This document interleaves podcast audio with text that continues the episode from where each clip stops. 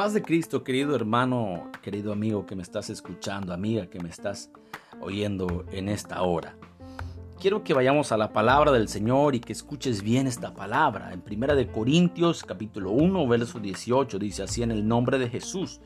Porque la palabra de la cruz es locura a los que se pierden, pero a los que se salvan, esto es a nosotros, es poder de Dios. Verso 23. Pero nosotros predicamos a Cristo crucificado para los judíos ciertamente tropezadero y para los gentiles locura. Mas para los llamados, así judíos como griegos, Cristo, poder de Dios y sabiduría de Dios. La sencillez de la cruz, hermano. El apóstol Pablo está hablando en el capítulo 1 y en el capítulo 2, eh, redunda en la cruz y nos da la explicación en estos dos capítulos y en versículos breves del su poder, del poder de transformación que en ese acto tan maravilloso el Dios manifestado en carne hizo por nosotros. Te explico brevemente. Hay dos tipos eh, de tierras, la que prospera, la que es fértil y la que es estéril. En el verso 18 hace dos clasificaciones de, de dos tipos de corazones, de dos tipos de, de públicos, de personas. Dice, porque la palabra de la cruz es locura a los que se pierden. Número uno, para los que están perdidos, para los que quizás no vayan a entender la fe, como dice eh, el mismo apóstol Pablo en Tesalonicense, y no es de todos la fe. Para los que se pierden, la palabra de la cruz es locura. Es decir, no la van a entender, no saben qué significa, no saben cuál es eh, el propósito de la Biblia, de los 66 maravillosos y extraordinarios libros. Eh, eh, no van a entenderlo. Pero ahí mismo en ese verso dice, pero a los que se salvan, esto es a nosotros, a la iglesia, a la santificada, a la que Dios está llamando, a, aquellos que han entrado por la puerta. Cristo es la puerta, te invita a que pases. A nosotros la iglesia que ya pasamos dice que la palabra de la cruz es poder de Dios, es dinamita, es dunamis de Dios, es algo que, que, que, que revoluciona el corazón del creyente, del ser humano que tiene fe en la palabra del Señor. Mira, en esta misma clasificación, en el verso 23 dice, nosotros predicamos a Cristo crucificado. Y dice, que es tropezadero y locura para algunos. Pero luego dice que para otros es sabiduría y poder de Dios. Para esta clasificación que hace el apóstol Pablo. Y te pongo un ejemplo práctico de lo que nosotros hemos vivido cuando era miembro de una iglesia eh, teníamos el, ministerio de la evangelización y salíamos a las calles y tocábamos puertas y ahí nos encontrábamos esta clasificación de los corazones dispuestos y de los corazones indispuestos. Los corazones indispuestos nos cerraban la puerta, eh, eran groseros, nos tiraban los folletos evangelísticos, pero los corazones dispuestos, aquella, aquella tierra fértil, que, que, usted sabe que va a dar fruto esa tierra, ahí están también. Están en las calles, están en las familias, están en los vecinos, están en las universidades, están en los mercados, están en todos los lugares. Y nos acercamos a, a unos eh, eh, militares navales. Y cuando nos acercamos a estos militares, eran dos. Y entonces eh, a quienes yo mandé a evangelizar no sabían cómo. Le dijo, mira, vamos a, predicarles el evangelio. Y entramos quizás por lo que el Espíritu Santo reveló en ese momento. Y uno de ellos dijo, yo quiero saber más, eh, eh, dame tu dirección, dónde está la iglesia, te doy mi número, por favor contáctame.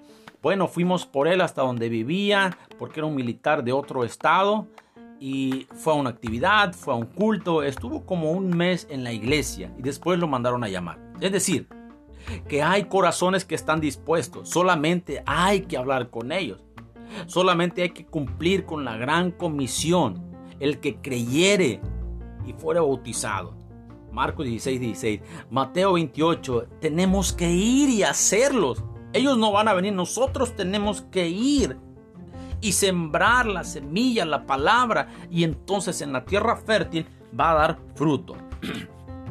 ok, En Lucas 23 hay un ejemplo bien práctico y muy ilustrativo de lo que sucedió con nuestro Señor Jesucristo cuando fue crucificado. También estaba esta clasificación que hace el apóstol Pablo. Lucas 23, verso 32 dice, llevaban también con él a otros dos que eran malhechores para ser muertos. Y cuando llegaron al lugar llamado de la calavera, le crucificaron allí y a los malhechores, uno a la derecha y otro a la izquierda. Ok. Dice el verso 36. Los soldados también le escarnecían, acercándose y presentándole vinagre, y diciendo, si tú eres el rey de los judíos, sálvate a ti mismo. Una burla. Había también sobre él un título escrito con letras griegas, latinas y hebreas. Este es el rey de los judíos. Eh, y uno de los malhechores, verso 39, que estaban colgados le injuriaban diciendo, si tú eres el Cristo, sálvate a ti mismo y a nosotros. Respondiendo el otro malhechor le reprendió diciendo, ni aún temes tú a Dios estando en la misma condenación. Nosotros a la verdad justamente padecemos porque recibimos lo que merecieron nuestros hechos, mas este ningún mal hizo y dijo a Jesús, acuérdate de mí cuando vengas en tu reino. Una gran enseñanza tanto del uno como del otro malhechor. El primero, al que le parece locura, al que no lo puede entender, al que no lo ha procesado en el corazón. Y en el caso de ese malhechor, no lo alcanzó a entender, no le fue resplandecido el Evangelio por su orgullo. La escarnecía en el griego es una, una palabra muy fuerte. Dice que le escarnecía, le maldecía, le echaba la culpa de todos sus problemas, de toda su situación a Jesucristo. No podía entender que quien vino a robar, matar y destruir es el diablo. Y le estaba echando la culpa a Dios al que le podía salvar en ese momento. No solamente en, en ese momento, sino en la vida eterna, que es lo más importante para Dios y para ti también debe ser lo más importante, tu alma, porque el alma es la que eh, va a existir por siempre. Va a ser con Dios o va a ser en el infierno. Él tenía la oportunidad de ser salvo eternamente, pero decidió y erró en su decisión. El otro nos enseña también algo muy importante, que en la humildad Dios se acerca que cuando hay un corazón humillado, contrito, que no tiene soberbia, que no tiene orgullo, ese corazón es capaz de reconocer al que tiene enfrente, al Dios eterno, al Dios manifestado en carne. El corazón sincero va a abrir la Biblia y va a decir, es cierto, yo soy un pecador, reconozco mis rebeliones, reconozco mis faltas, Señor Jesucristo, ven a mi vida, cámbiame, transfórmame. Ahí está la clasificación y estaba el uno y al otro lado y esto fue como profético de lo que vendría a suceder en todas las generaciones.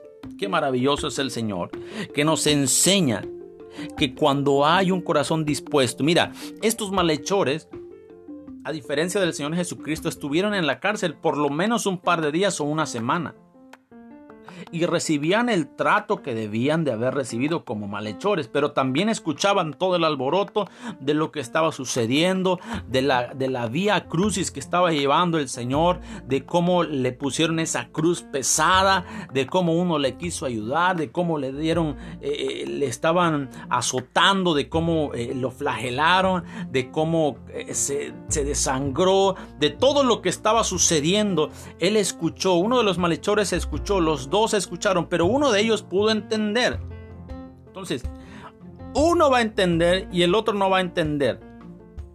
Aquí el punto clave es que nosotros debemos de cumplir la gran comisión. Marcos 16, 16, Mateo 28, 19. Nosotros tenemos que ir por esas ovejas, tenemos que ir por esos frutos, tenemos que ir por esa tierra fértil y sembrar la semilla. No sabemos, ¿verdad? Usted no lo puede saber, eh, no, no, no tenemos la capacidad de abrir el, corazón de la persona y, y ver si es buena tierra o mala tierra. No lo sabemos. Nuestra función es ir y predicar el Evangelio. Y el Señor se encarga de la parte más difícil.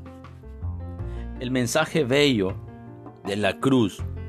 El apóstol Pablo En 1 Corintios capítulo 2 dice, pues me propuse no saber entre vosotros cosa alguna sino a Jesucristo y a este crucificado, y ni mi palabra ni mi predicación fue con palabras persuasivas de humana sabiduría, sino con demostración del Espíritu y poder, para que vuestra fe no esté fundada en la sabiduría, sabiduría de los hombres, sino en el poder de Dios. Recuerde, poder de Dios es la palabra de la cruz de acuerdo a 1 Corintios 1:18. El apóstol apóstol Pablo estaba hablando de Jesucristo y a este crucificado. Hermano y amigo, predica la palabra, predica Jesucristo. Probablemente no sepas hacer un sermón, eh, no tengas una licenciatura, una teología, no importa. Si tú lees la palabra, el Espíritu Santo te va a guiar para que hables de Jesucristo, como el apóstol Pablo habló de Jesucristo donde quiera que se paraba y donde se convertían, porque sus palabras no eran palabras persuasivas de humana sabiduría, sino que había poder, porque la palabra de Dios es poder, penetra hasta partir el alma, las coyunturas, los tuétanos y discierne los pensamientos y las intenciones del corazón. Querido hermano y amigo, Espero que este mensaje haya sido de edificación para ti y que hoy puedas predicar a alguien la palabra del Señor Jesucristo, que tú puedas dar un verso bíblico a alguien como un reto, que tú digas, yo hoy voy a predicar a través de un folleto, a través de un mensaje por WhatsApp, a través de un audio o a mi vecino, yo le voy a decir, mira, quiero decirte esto y habla de Jesucristo.